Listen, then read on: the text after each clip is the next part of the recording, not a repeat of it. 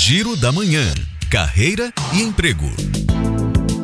O Ministério da Saúde está com 150 vagas para servidores e empregados públicos federais. As vagas são para os níveis médio e superior, nas unidades de Minas Gerais e Brasília. A inscrição segue até o dia 31 de janeiro no site Sougov. E a Prefeitura de Salvador abriu seleção para educadores sociais. Os interessados devem ter ensino médio completo. E para se inscrever, basta acessar o site Seleção Carnaval Edital 022